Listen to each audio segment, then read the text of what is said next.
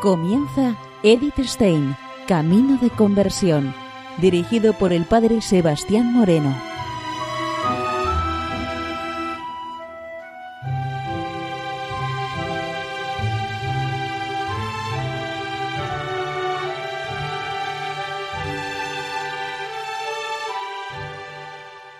Muy buenos días, nos de Dios. Seguimos conociendo a Edith Stein, Camino de Conversión.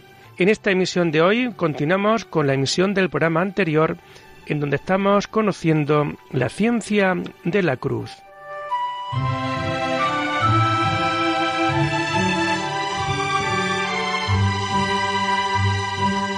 Nos comenta Edith Stein lo siguiente. La oración de unión no es todavía la unión a la que apunta siempre Juan como meta de la noche oscura es un preanuncio y un primer peldaño para la misma. Sirve de disposición al alma para la perfecta entrega a Dios y de despertador de ansias impacientes porque se repita la merced de la unión y porque su posesión sea permanente. Claramente se ve esto en la quinta y en la sexta morada del castillo interior, donde se describen la preparación y la consumación del desposorio espiritual. Análoga descripción se halla en el cántico espiritual, en la declaración de las canciones 13 y 14. En estos lugares, Juan y Teresa concuerdan en que el desposorio se verifica en medio de un arrobamiento. Dios tira con fuerza del alma hacia sí, de suerte que la naturaleza casi sucumbe bajo el peso de la acción de Dios. La Santa Madre subraya que hace falta mucho ánimo para concluir este desposorio, y en el cántico espiritual los labios de la tímida y sobresaltada esposa piden suplicantes al amado que retire sus ojos, puesto que éste le ha concedido de repente la gracia de la tan ansiada y solicitada mirada. No está de perfecto acuerdo con esto lo que leemos en otro pasaje de Juan, según el cual la posesión por la gracia y la posesión por la unión se relacionan entre sí como el desposorio y el matrimonio.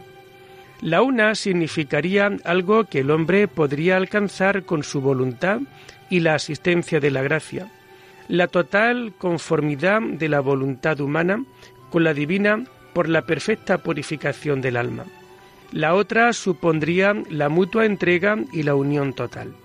Esta contradicción admite, en parte, una explicación simplemente terminológica. La palabra desposorio no se halla empleada en ambos pasajes en el mismo sentido. Pero aparte de esto, existe en ambos pasajes una real diferencia lo propiamente místico parece ceñirse a los grados más elevados, en tanto que el otro se inicia más temprano. Pero en el problema que tratamos de dilucidar con todas estas consideraciones, lo decisivo es que, en todo caso, Juan establece ya en los últimos grados una diferencia fundamental entre lo máximo a que se puede llegar con la sola voluntad ayudada de la gracia y el matrimonio espiritual. Así queda evidentemente superada aquella exposición de la subida que quería ver sólo una diferencia de grado entre la unión por gracia y la unión mística. Aparte de esto, en todos sus escritos salen al paso pasajes que claramente manifiestan que el comienzo de los propiamente místico hay que ponerlo en los grados mucho más interiores. Solo tenemos que recordar aquellos toques en la sustancia del alma de los que se habla en la subida. De ellos se afirma que el entendimiento siente a Dios de un modo más eminente y sabroso, que no depende de lo que haga el alma, que lo único que ésta puede hacer es disponerse pero no causarlos que no se reciben sino pasivamente y que se han de ordenar a la unión con Dios. Todo esto está indicando algo que se halla fuera del camino normal de la gracia, una unión transitoria que es un anticipo de la habitual y permanente.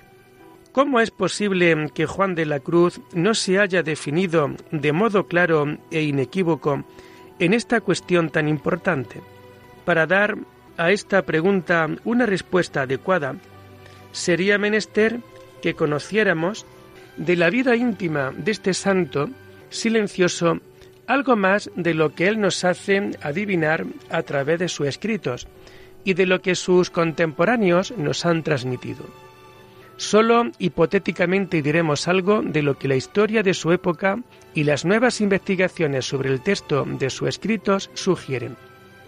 La grande lucha religiosa de su tiempo, las herejías siempre en aumento, los peligros de un misticismo morboso habían dado lugar a una severa vigilancia sobre los escritos de carácter religioso.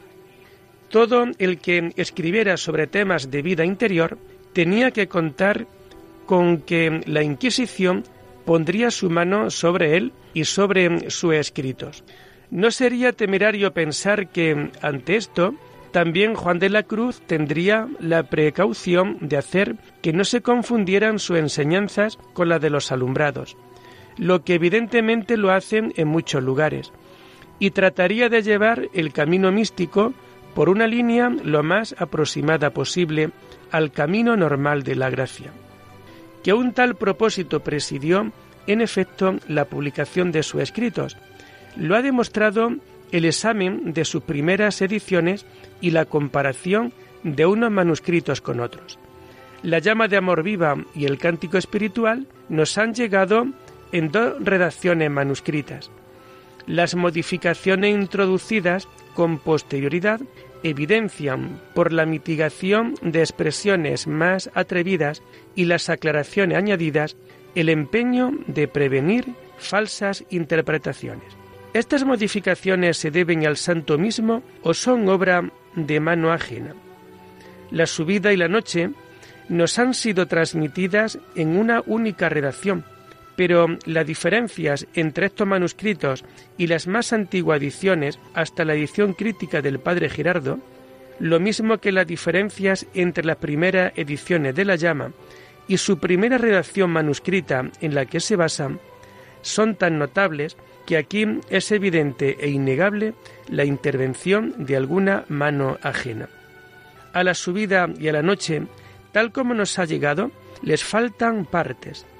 En ambos casos faltan las partes en que debía haberse tratado acerca de la unión y en las que las cuestiones de aquí nos ocupan habrían hallado aclaración. ¿Será que estas partes nunca fueron escritas o que fueron suprimidas en las copias y tal supresión, si la hubo, obedeció a indicación del autor o la impuso una voluntad ajena. Son preguntas a las que nosotros nos hemos hallado respuesta. Con el deseo de hacer luz, hemos recurrido a las descripciones naturales y espontáneas de nuestra Santa Madre. Ellas nos vienen a dar la seguridad allí donde las diversas formulaciones que hallamos en San Juan de la Cruz infunden dudas. Ellas, como datos auténticos de incalculable valor, no sólo nos dan una base para una formulación teórica, tenemos además el derecho a suponer que los dos santos, a pesar de la diferencia de sus caracteres, de su estilo literario y aun del tipo de santidad y de la diversa valoración de la gracia mística extraordinarias, son de una misma opinión en cuanto a la concepción fundamental de la vida interior. El castillo interior, lo mismo que los escritos del Santo Padre Juan, han sido compuestos después de haber vivido ambos durante algunos años en Ávila en un intercambio íntimo de ideas. La Santa Madre llamó desde entonces a su joven colaborador Padre de su alma, y Juan aludió ocasionalmente a los escritos de la santa para ahorrarse mayores explicaciones que en aquellos podía encontrarse. Si pues en las explicaciones de la santa acerca de los diversos grados de la unión mística encontramos algo que la haga ser a todas luces específicamente diferente de la unión por gracia, podemos estar convencidos de que estamos en presencia de algo que tiene la aprobación de San Juan de la Cruz. Resumiendo, pues, la enseñanza de los padres de la Orden, llegamos a confirmarnos en la opinión de que las tres mencionadas maneras de inhabitación de Dios no sólo suponen diferencias de algo, sino que son específicamente diferentes y tratan de precisar aún más estas diferencias reales.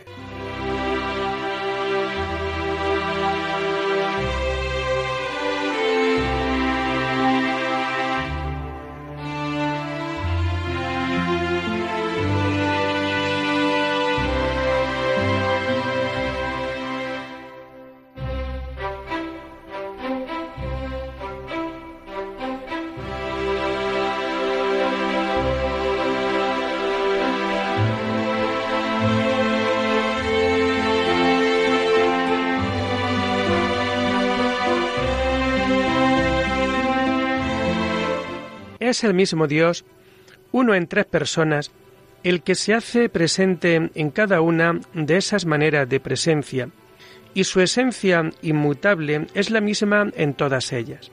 Y con todo, es diversa su inhabitación, porque el ser en el que esa divinidad une e inmutable viene a morar se halla en cada caso de forma diferente, y por eso mismo varía dicha inhabitación.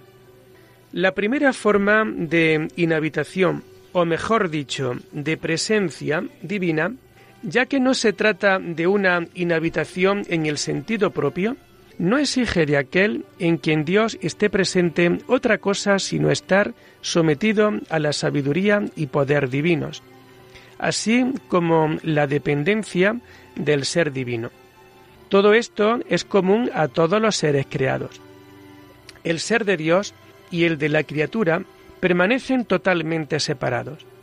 Entre ellos no media sino una relación de dependencia en el ser de una de las partes con la otra, que no supone ninguna mutua compenetración, ni por tanto una inhabitación propiamente dicha, porque para que haya inhabitación o unión, hace falta por ambas partes un ser interior, es decir, un ser que interiormente se comprenda a sí mismo y sea capaz de recibir dentro de sí a otro ser, de modo que surja una unidad que no anule la autonomía del que es recibido ni del que recibe. Esto no es posible sino entre seres espirituales. Solo un ser espiritual está en sí mismo y puede recibir en su interior a otro, que a su vez sea espíritu. Solo así se da una verdadera inhabitación. La inhabitación por gracia es ya algo de esta naturaleza. El que con su propio saber y querer se somete al ser, a la sabiduría y querer o poder divinos, ese tal recibe a Dios en sí, y su ser es penetrado por el ser de Dios. Pero esta penetración no es total y completa. No llega sino hasta donde le permite la capacidad receptora del recipiente. Para ser penetrada plenamente por el ser divino, en ello consiste la perfecta unión de amor, el alma ha de liberarse de todo otro ser, vaciarse de toda criatura y de sí misma, como San Juan de la Cruz tan machaconamente e insistentemente lo ha mostrado. Amar en su más alta realización es hacerse uno el amante con el amado, en una libre entrega mutua. Esa es la vida divina en el seno de la Trinidad. Hacia esa plena realización aspiran el amor anhelante y porfiado de la criatura y el amor misericordioso de Dios que se abaja hasta aquella. Donde estos dos amores se encuentren, allí se irá realizando progresivamente la unión a costa de todo lo que se oponga a su paso y en la medida en que todo esto quede aniquilado. Esto va haciéndose, como ya lo sabemos, a lo largo de la noche oscura por modo activo y pasivo. Mediante la purificación activa, la voluntad humana se va uniendo cada vez más con la divina, pero de tal manera que la voluntad divina no se percibe como realidad presente, sino que es acogida en la oscuridad de la fe. En realidad, aquí hay sólo una diferencia de grado entre la presencia por gracia y la unión de amor. Por el contrario, en la purificación pasiva causada por el fuego consumidor del amor divino, la voluntad divina va penetrando progresivamente hasta sentirla como una realidad presente. Y aquí estamos ya, a mi parecer, ante una manera de inhabitación nueva, con diferencia más que de grado de la presencia general de Dios por gracia. Tal diferencia puede hacerse más patente si se la mira a la luz de la interpretación de San Agustín de las palabras del Evangelio de San Juan. Muchos creyeron en su nombre, mas Jesús no se confiaba a ellos. San Agustín aplica estas palabras a los catecúmenos. Ellos creen y se declaran fieles a Cristo, mas Cristo no se les entrega aún en el Santísimo Sacramento. Nosotros podemos aplicarlas a las dos maneras de presencia, cuya diferencia tratamos de precisar a la vez que a la diferencia entre la fe y la contemplación. La presencia por gracia nos la da la virtud de la fe, es decir, esa facultad de aceptar como real lo que no vemos presente y de tener por cierto y de verdadero lo que no es demostrable en rigor con argumentos de razón. Es como si se diera un hombre de quien hubiésemos oído ya cosas buenas y maravillosas. Nos ha hecho incluso favores y hemos recibido de él grandes regalos. Por todo esto nos sentimos inclinados por gratitud y amor hacia él. Y en nuestro interior nace un deseo que va tomando proporciones crecientes de conocerlo personalmente. Pero él no se confía todavía a su protegido. No le concede siquiera la satisfacción mínima de una entrevista personal y menos le ha abierto su interior y regalado su corazón. Pues bien, todos estos favores hace Dios al hombre por grados sucesivos, mediante la tercera manera de inhabitación, la de la elección mística. Dios le otorga un encuentro personal mediante un toque en lo más profundo. Le abre su propio interior, concediéndole especiales ilustraciones sobre la naturaleza de Dios y sobre sus secretos, juicios y misterios. Le hace el regalo de su propio corazón, primeramente por un encuentro personal que tendrá lugar en un arrobamiento momentáneo, en la oración de unión luego en posesión duradera y permanente, en el desposorio y en el matrimonio espiritual. Todo esto no es, sin embargo, la visión cara a cara. Aquí falla la comparación o símil de la aproximación progresiva entre los hombres. Pero sí se trata de un encuentro de persona a persona y por lo mismo de un conocimiento experimental ya desde los primeros grados de la unión. Dios toca con su misma divinidad en lo más hondo del alma, designado también por el santo como la sustancia del alma. Pero la esencia de Dios no es sino su ser mismo. Él mismo es persona. Su ser es un ser personal y también el ser del alma es ser personal y lo más íntimo del alma es el fondo y centro de su vida personal y al mismo tiempo el lugar propio de su encuentro con otra vida personal. Un contacto de persona a persona solo es posible en el fondo más interior. Con un contacto así es como una persona da a sentir a otra su propia presencia. Cuando, pues, alguien se siente tocado de esta manera en lo más íntimo de su ser es que ha establecido un contacto vivo con otra persona. Esto no es aún la unión, sino un punto de partida para establecerla. Frente a la inhabitación por gracia, se trata de una brecha que se abre a algo nuevo. es una participación de la naturaleza divina, pero como quien dice, el fondo personal de Dios no se le abre aún al alma, como si no entrara en esa comunicación de naturaleza. Aquí el principio mismo de la vida divina, si cabe hablar así, es el que se pone en contacto sustancial con la vida humano-anímica y se hace sentir como presente. Sin embargo, permanece ahí de modo oscuro y velado, mediante las ilustraciones acerca de los misterios divinos. Ese interior cerrado de Dios se va abriendo. Si el alma, cuando se le comunica la gracia, recibe una corriente de vida divina y se ve así elevada sobre su ser, aquí, en la unión mística, es ella la que es introducida en la misma vida y ser de Dios.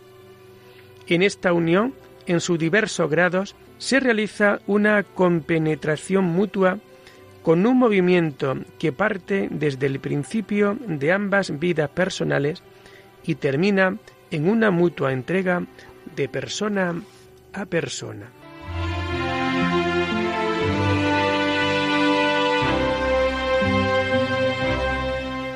Y lo dejamos aquí por hoy, invitándoles a seguir profundizando en la vida y en el mensaje de Edith Stein. Hasta la próxima semana. Muy buenos días en el Señor.